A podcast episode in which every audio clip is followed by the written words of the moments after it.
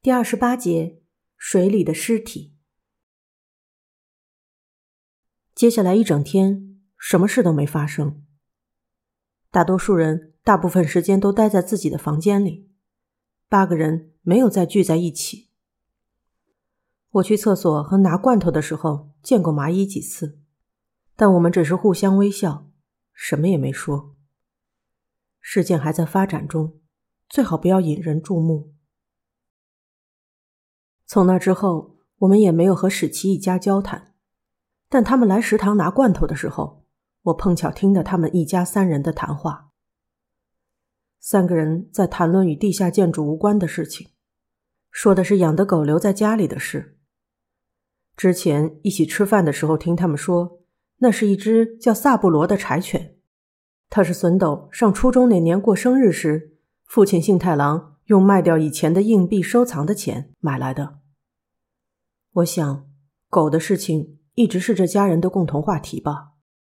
他们肯定重复着过去三个人之间无数次的对话。随后，幸太郎和家人分开，在地下建筑里四处转悠，也许寻找着在哪里留下的指认犯人的证据。虽说照不到阳光，但至今每个人都把早中晚的变化记在心上过活。但是。随着地下生活延长，这渐渐的变得模糊起来。我看了看手机的时钟，晚上九点多，这个时间已经没有任何意义了。重要的是，离时间限制只剩下差不多四十个小时。在那之前，必须决定谁留在地下。和大多数人一样，我和祥太郎一起待在房间。随着时间限制的临近，我感到自己的精神渐渐涣散。一打开自己的背包，准备拿出什么东西，下一个瞬间就忘记了自己的目的。不知道为什么，暂时回想不起来的记忆漫无边际的浮现起来。每次我都大声呻吟，可再怎么想保持冷静，内心也已经被恐惧侵蚀，好像发生了故障。祥太郎用既同情又吃惊的视线看着我，他这一整天好像都在沉思着什么。我知道他在想什么，肯定是在推理犯人是谁。祥哥，什么事？你知道了什么吗？我只是这样问，没有说谁可疑这样的话。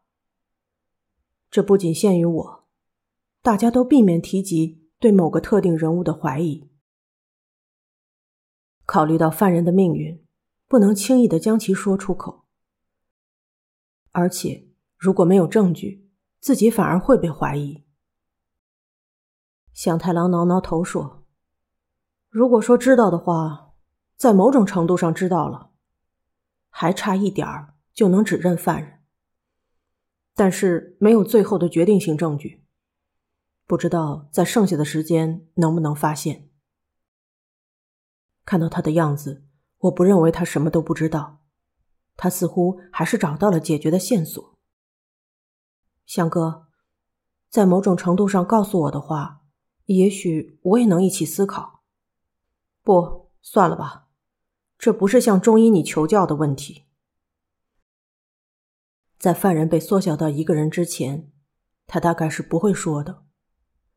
但是，只要思考就能解决这个问题吗？如果线索没有集齐，应不应该采取什么行动呢？或者期待犯人采取行动？不会再有杀人了，对吗？我想没有吧。警戒度比以前提高了不少，而且地下二层有积水，已经没有不会被发现杀人的地方了。那么。如果说现在应该做什么，钟意，睡得着的话，还是睡了比较好。如果时间限制更加紧迫，也许就没有多余时间给你睡觉了。正如祥太郎所说，我确实积累了疲劳，迟早会像动力传送带突然断裂一样，可能变得无法动弹。我不管还在继续思考的祥太郎，睡着了。但是我和祥太郎的预想落空了。几个小时后，第三起杀人事件以完全出乎意料的形式发生了。爸爸，爸爸，为什么？我被尖叫声惊醒，毫无意义的大声疾呼不绝于耳。那是笋斗的声音，听起来总觉得是从进水的地下二层传来的。我看了看手机的时钟，现在是凌晨两点三十二分。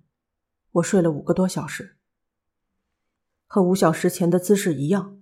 香太郎坐在床垫上，他看起来自那以后就没有睡觉。怎么了？我一边问着无意义的话，一边站起来。肯定是发生了什么事，明显是不吉利的事。本以为不应该发生的事。和祥太郎一起离开房间，前往地下二层。地下二层的水积到了七十厘米左右。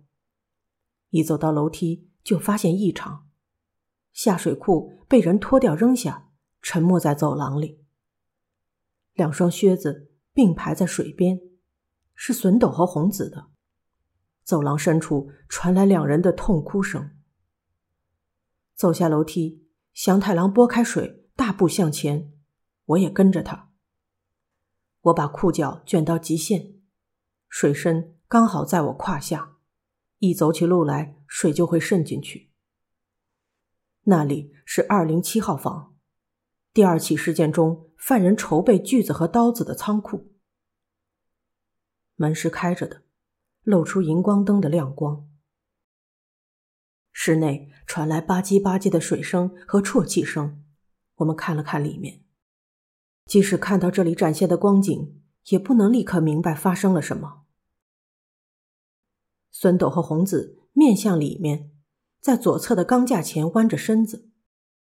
他们似乎正在从被水淹没的架子的最底层拉出什么东西。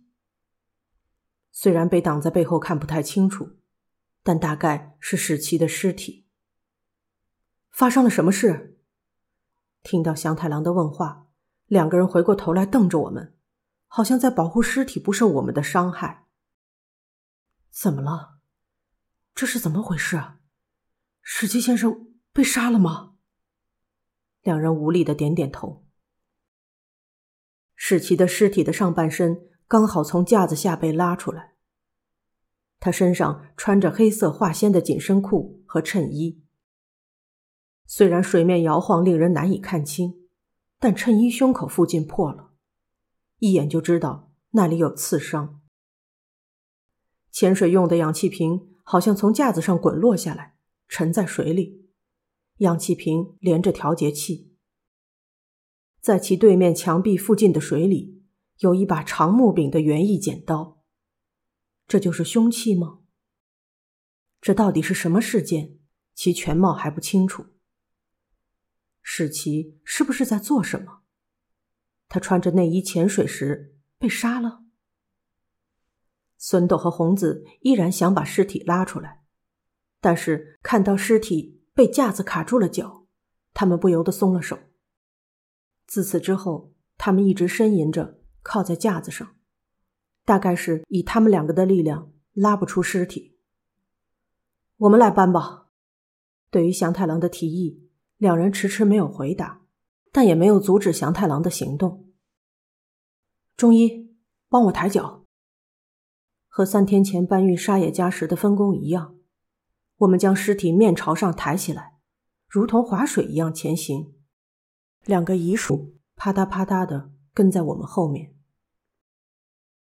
花、麻衣、龙平三人聚集在楼梯上。三个人从笋斗的尖叫声中察觉到发生了第三起杀人事件，但是我们搬来的尸体的状况似乎和想象不一样。什么情况？话低声的问道。我们没有回答。看到湿透的红子和笋斗，麻衣说：“把睡袋带来比较好吧，身体会着凉的。”是啊，拜托了。香太郎这样说道。于是麻衣去拿睡袋，我们抬起尸体，慢慢的走上楼梯。尸体暂时被放在地下一层的走廊。